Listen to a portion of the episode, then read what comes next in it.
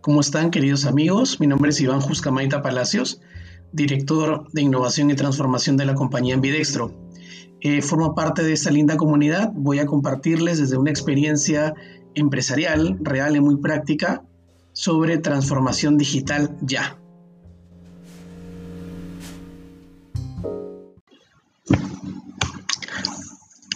Cuando Giovanna me invita a ser parte de este, de este gran equipo para poder compartir un poco experiencias y prácticas, y se me invita para compartir desde una experiencia netamente empresarial sobre transformación digital, fue bien interesante y sugestivo poner ese título, ¿no? Transformación digital ya. Esa primera parte, queridos amigos de, de ese podcast, es justamente dar un contexto de cómo podemos interpretar esa famosa era de cambio llamada transformación digital para en una segunda parte compartirles un poquito los tips de cómo eh, más o menos algunas compañías, si bien tenemos solo una semana y media de estar viviendo pues esta, esta coyuntura tan, tan, tan diferente y del COVID-19, ¿no es cierto? Entonces, la primera parte vamos a compartir más, más un tema de contextos y conceptos, ¿no? A ver, muchísimo hablamos sobre transformación digital, eh, nada está escrito en piedra, eso es lo importante de esto no existe una, receta, una mezcla, una, un manual que te diga cómo poder transformarte en esta era digital, ¿no? Eh, básicamente quienes venimos eh, trabajando con compañías en sus procesos de transformación, más o menos hemos aprendido de que esta es una era de cambio que obliga a cualquier organización, sea del tamaño que sea, del giro que sea, del industria o sector de que sea, transformar su modelo de negocio, ¿no?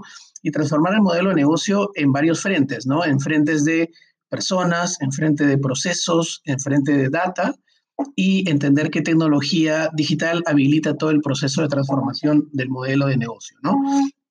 Y ese proceso de transformación no es sencillo, ni tampoco es de la noche a la mañana, es un proceso duro y que duele bastante, ¿no? Pues hay que definir una estrategia de transformación hay que definir un, nueva, una un nuevo diseño organizacional de la compañía, ya no puede ser la misma forma de organizarnos, ¿no es cierto? Eh, y tener un músculo de innovación que permita a esa nueva organización gestionar iniciativas que permitan a la compañía que siga haciendo bien lo que tiene que hacer dentro del, del, core del negocio actual, pero también dejar espacio para lo nuevo, para lo disruptivo, ¿no? Y vivir como una organización ambidiestra. Ese es un poco el contexto, ¿no? Grandes desafíos. Ya hemos aprendido también y hemos madurado diciendo de que transformación digital no es que la compañía tenga un app móvil, no es hacer campañas de redes sociales, no es comprar un RP. Ya hemos aprendido eso, ¿no? Esas serán consecuencias de algún diseño estratégico que permitan que esas tecnologías habiliten cierto cambio, ¿no? Y sobre todo teniendo una cultura de cliente céntrico. Ya hemos también aprendido que una cultura de proceso céntrico, producto céntrico, es como mirarnos al ombligo de la compañía, ¿no? Tenemos que entender qué problemática tienen los clientes, qué motivadores, necesidades tienen ellos para poder ofrecerles una solución a través de procesos de co-creación con ellos. Ya estamos hablando muchísimo de co-descubrir sus pains y co-crear soluciones mínimo viables dentro de esta era de transformación, ¿no? Eh, ¿Qué más hemos aprendido también? Si bien a esta era la llamamos transformación digital, hace unos años atrás nadie hablaba de transformación digital que hablábamos primero de la era de la reingeniería. Más o menos entre los años 90 al 2000, la era de cambio se le conocía como la era de la reingeniería. Y esta era tenía un foco principal de innovación que era el proceso eficiente, ¿no? No había mucha tecnología informática todavía en ese tiempo y los métodos que utilizamos para gestionar la innovación en esa era de la reingeniería eran los que aprendíamos de los japoneses. El método Toyota, Lean Manufacturing, Six Sigma, 5S, era principalmente la forma de cómo gestionábamos la innovación en esa era. Luego, más o menos 2001, empieza a tener mucha relevancia las famosas TICs, tecnologías de la información y comunicación y el Internet, y a esa era se le renombra y se reinventa y se conoció como la era del e-business, del electronic business. Y ahí también los focos de innovación seguíamos haciendo procesos eficientes, pero ya teníamos algunos modelos interesantes, como por ejemplo la cadena de valor de Michael Porter, ¿no? que separaba a las compañías en procesos core y en procesos de soporte logística de entrada, procesamiento, logística de salida, marketing y postventa, ¿no? Y ahí el gran desafío era reducir costos de transacción entre cada eslabón de la cadena de valor de la compañía. Y para eso ya habían los primeros softwares, ¿no? Los RPs, los CRM, los Supply Chain Management, Knowledge Management, nos ayudaban en ese tiempo. Y el método principal, no único, era la gestión de proyectos eh, tradicional como la conocemos en cascada, ¿no? Waterfall, ¿no? Fase 1, fase 2, fase 3, hitos, donde el proceso era bastante lineal. Eso más o menos del 2001 hacia más o menos 2014, 2013, cuando ya esta nueva era, la transformación digital, justamente nos obliga y nos lleva a otros paradigmas, ¿no? eh, esa era transformación digital, una de sus características es que el cambio es demasiado, demasiado veloz. Por lo tanto, tratar de gestionar mejoras o innovaciones en esta era de tanto cambio de con marcos tradicionales ya no es suficiente. Por eso que acá gran parte del cambio es cultura del cliente céntrico, cambio cultural, ¿no es cierto? Omnicanalidad, experiencia de usuario, nuevas tecnologías que habilitan. Ahora tenemos pues cloud, mobile, inteligencia artificial, IoT, blockchain, machine learning, etcétera. Pero la forma de gestionar ya no puede ser de una manera tradicional. Es que por eso entra eh, necesario los marcos ágiles. No es un tema de moda aplicar Agile, es un tema de necesidad y supervivencia. Y recordemos, amigos, que lo Agile tiene dos frentes, el Agile Mindset y el Agile Practice, ¿no? El Agile Mindset es justamente cómo tenemos un nuevo estilo de liderazgo, una nueva forma de, colaborar en equipos, dando feedback constante, de manera colaborativa, compartiendo información, etcétera, ¿no? Que es un tema de cambio de paradigma el Agile Practice ya es aplicar algún tipo de marco ágil en la gestión de iniciativas de innovación, sean digitales, sean no digitales, sean incrementales, sean disruptivas. Esa cultura del experimento, ¿no? Eh, co-crear algún tipo de prototipo junto con el cliente, validar si le hace sentido su problemática y aprender, ¿no? Aprender para continuar o para decir que por aquí no va, ¿no? Y ahí entran diferentes marcos, desde marcos centrados en lo, humano, como los marcos de designing y los marcos de Agile para co-crear soluciones mínimo viables. Ese es un poquito el, el contexto desde una experiencia práctica, ¿no? ¿Qué más también hemos aprendido dentro de este, de este marco contextual de la transformación digital? Que hay capas empresariales. En nuestro país, al menos, fueron estas industrias de la primera capa que abordaron sus procesos de transformación antes que otras, ¿no? Los bancos, seguros, telco, retail, educación. ¿Por qué? Porque el usuario es un usuario masivo, un usuario doméstico que quiere que la oferta de esas compañías sea a partir de un canal digital. Por eso que ellos fueron los primeros que se transformaron. Pero ya, ya entraron también hace unos dos años, tres años, las otras industrias, los B2Bs, ¿no? Mineros, eh, construcción, logística, energía, hidrocarburos, pesquería, agroindustria, se tomaron un poquito de tiempo, pero ya entraron también al proceso de transformación. Muchas veces cuando conversamos con algunos líderes de compañías del B2B nos dicen, oigan, estamos llegando tarde a la fiesta, le decíamos no, sí o no, estamos, ya hemos aprendido muchísimo de las empresas de la primera capa, ¿no es cierto? Podemos entrar con mucha mucho, mucha más fuerza y sobre todo con, con, una forma de gestionar que minimice más el riesgo porque ya hay lecciones aprendidas, ¿no? Entonces, nuevamente, ¿no? Eh, transformación digital es esta era de cambio que nos obliga a reinventar el modelo de negocio a partir de personas, procesos, data y entender qué tecnología habilita esos procesos, ¿no? Con una estrategia clara, una gobernanza clara y un músculo fuerte y robusto de innovación con diferentes marcos de trabajo que nos permita convertirnos en organizaciones ambidiestras y poder surfear cualquier otra era de cambio.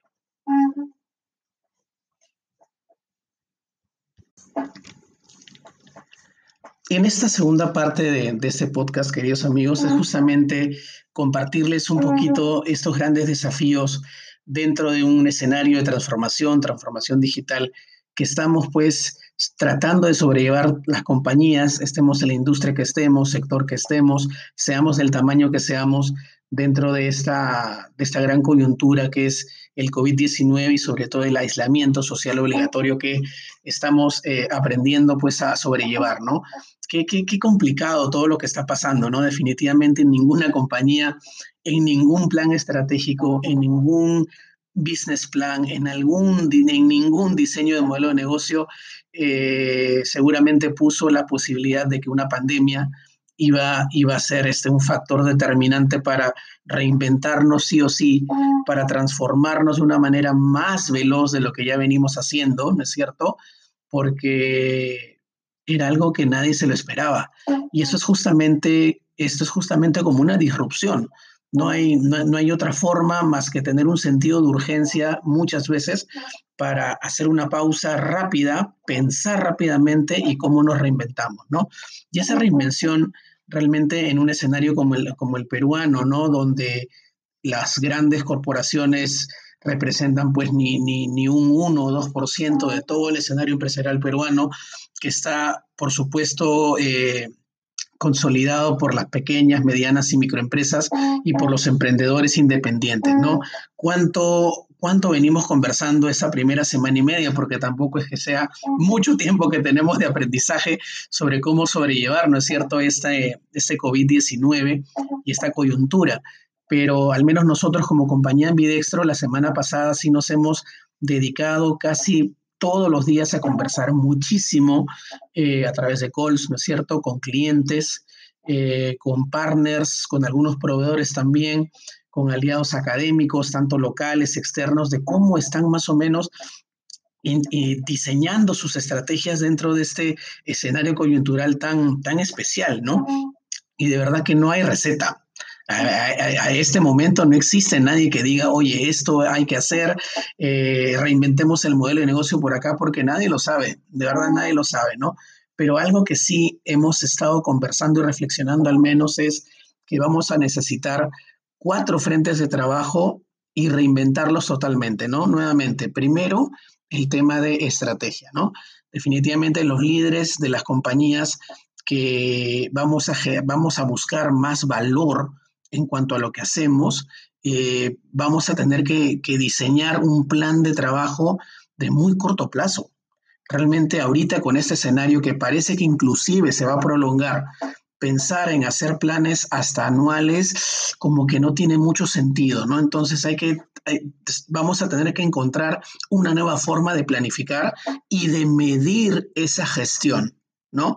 Eh, y eso va a ser una tarea del equipo de liderazgo de cualquier compañía para poder entender cómo medir la gestión actual dada esa coyuntura y sobre todo cómo medir el trabajo de cada colaborador o de los equipos que están colaborando. Ya no puede ser exactamente como si no hubiera esta coyuntura actual. No tenemos la receta, pero se necesita un nuevo diseño estratégico con unas nuevas formas de medir la generación de valor. Eso uno, me, conversaban muchos clientes y aliados, ¿no? Por el otro lado es el tema del liderazgo, algo que creo que no se ha estado compartiendo tanto dentro de, los, de, las, de las muchísimas comunidades que de verdad qué lindo ver que, que todo el mundo comparte información, comparte conocimiento, comparte prácticas, ¿no? El tema del liderazgo. Si ya nos estaba costando en un escenario sin esta coyuntura, ser líderes inspiradores, ser líderes transformadores, ser líderes que con las conversaciones, ¿no es cierto?, movíamos a nuestros equipos. Imagínense ahora en escenarios remotos, súper más complejo y más complicado, pero ahí el desafío también, ¿no? El desafío de nosotros como líderes de poder contagiar ese espíritu a los equipos y, y trabajar mejor a partir de canales remotos como lo hacíamos en un escenario más presencial, ¿no? Un frente 3 ya es los procesos operativos de la propia compañía, ¿no? Definitivamente, definitivamente, en esa coyuntura los procesos de transformación nos van a llevar a reducir costos. No hay escapatoria a eso. Nos van a llevar a reducir costos y ahí justamente el cuarto factor, que es la tecnología, juega un rol muy, muy importante, pero hay que saberle aplicar bien no es porque esta compañía está haciendo tal cosa, no. Vamos a tener que tener un espacio para probar las diferentes herramientas y entender en mi estadio de madurez de transformación cuál hace sentido que yo utilice, tanto en cara a mi cliente, en cara al frontend, como el backend para mis equipos, ¿no? Entonces, la reducción de costos se viene. Iván, vamos a despedir gente, ¿qué va a pasar? ¿Va a, ser, va a haber gente que trabaje solo de manera remota? De verdad, queridos amigos, no tengo la respuesta en este momento, pero sí hay que diseñar ese modelo operacional donde la innovación ya no tiene que ser algo que quede desplazado para después. Los equipos que no estén innovando constantemente ahora en esa generación de eficiencias y generación de valor, dado el nuevo diseño estratégico, realmente son compañías que pueden quedar fuera de mercado. Y ese, y ese riesgo no podemos tomarlo. Es súper importante hacer innovaciones, no importa, cerca del core del negocio, incrementales, pero que nos permitan esa sostenibilidad. ¡Wow! Van a haber muchísimos negocios que, que necesitan, por ejemplo, tener mucha aglomeración de personas, digamos servicios, digamos restaurantes, digamos turismo, digamos la aviación, que no se va a poder hacer eso por las razones de la coyuntura. Imagínense la reinvención que tenemos que hacer para poder transformarnos dentro de este COVID-19. Es espectacular lo que tenemos que hacer y hay que ponernos suficientemente creativos. Y para eso nos sirven los marcos de trabajo de designing, como Design Thinking, Design Research, eh, Design Behavioral y todos los que agrupan la parte de diseño centrado en lo humano. Pero recuerden que, que todos esos marcos de trabajo nos sirven para entender la problemática. Luego tenemos que manejar los marcos ágiles para co-crear soluciones mínimo viables que nos permitan entender esa, esa necesidad y co-crear soluciones con los clientes, ¿no? Es un gran desafío que estamos ya vislumbrando en las compañías, pero va por esos frentes. Nuevamente, ¿qué creemos? Y no es la receta perfecta, pero es lo que hemos levantado en tantas conversaciones en esta semana y media, casi ya dos, de, de aislamiento, ¿no? Nuevamente, chicos, el tema de estrategia, una nueva forma de generar un plan y de medirlo. Número dos, el tema de cultura, y liderazgo, ¿no es cierto? Van unidos, el tema de cómo ser líderes de manera remota y seguir inspirando y seguir contagiando ese vínculo entre los colaboradores, la compañía y los clientes. Tercero, la operativa de la compañía, donde vamos a tener que lamentablemente reducir muchas cosas, pero ahí también ponernos creativos, ponernos innovadores, es un gran requisito, ¿no? Y por último, cuarto, entender qué tecnología habilita todos estos procesos, ¿no? De trabajo remoto, de liderazgo, cultura, de estrategia. Hay muchas herramientas y realmente eh, lo bonito también es que empezamos a trabajar más en comunidad que antes. Necesitamos ser lo suficientemente humildes para entender que no sabemos y no tenemos las respuestas, al menos ahorita en semana y media, dos semanas de esta coyuntura del COVID-19, pero que podemos en comunidad, ¿no es cierto?, co-crear soluciones, al menos experimentos, ¿no es cierto?, que nos permitan a nuestras compañías llegar a un futuro que todavía es incierto, pero seguramente un futuro mejor, ¿no? Y también abrirnos al ecosistema, trabajar más con los startups, con las incubadoras de negocios, con las aceleradoras, con el propio gobierno. El gobierno también está haciendo un esfuerzo gigantesco para que, para que podamos subsistir, ¿no es cierto? Y algo también importante que quisiera conversar con ustedes, queridos amigos, ya para finalizar esta parte, es qué va a pasar con los emprendedores o independientes que viven el día a día, ¿no es cierto? Gran desafío también ahí de reinvención.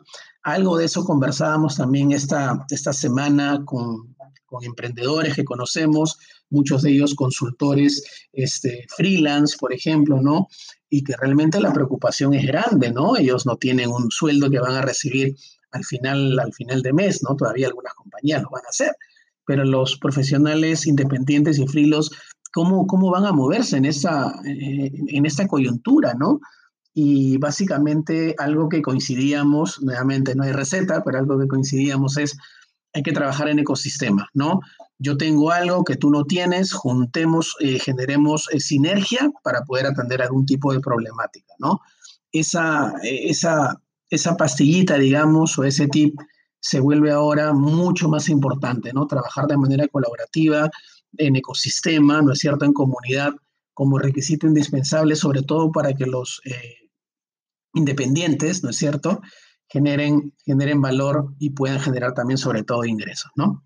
Queridos amigos, eso ha sido todo de mi lado. Realmente muchísimas gracias por vuestra atención. Eh, me despido nuevamente. Mi nombre es Iván Juscamaita, director de innovación y transformación de la compañía Ambidextro. Me encuentran en LinkedIn con mi nombre. Soy un linkediano este, acérrimo. Comparto muchísimo contenido, tanto de los proyectos que hacemos en la compañía con clientes y como contenido relevante para poder seguir compartiendo eh, conocimientos y prácticas dentro de toda la comunidad, ¿no? Iván Juscamaita Palacios, eh, mi correo electrónico es iván arroba ambidextro.pe y mi celular es 9852-89430.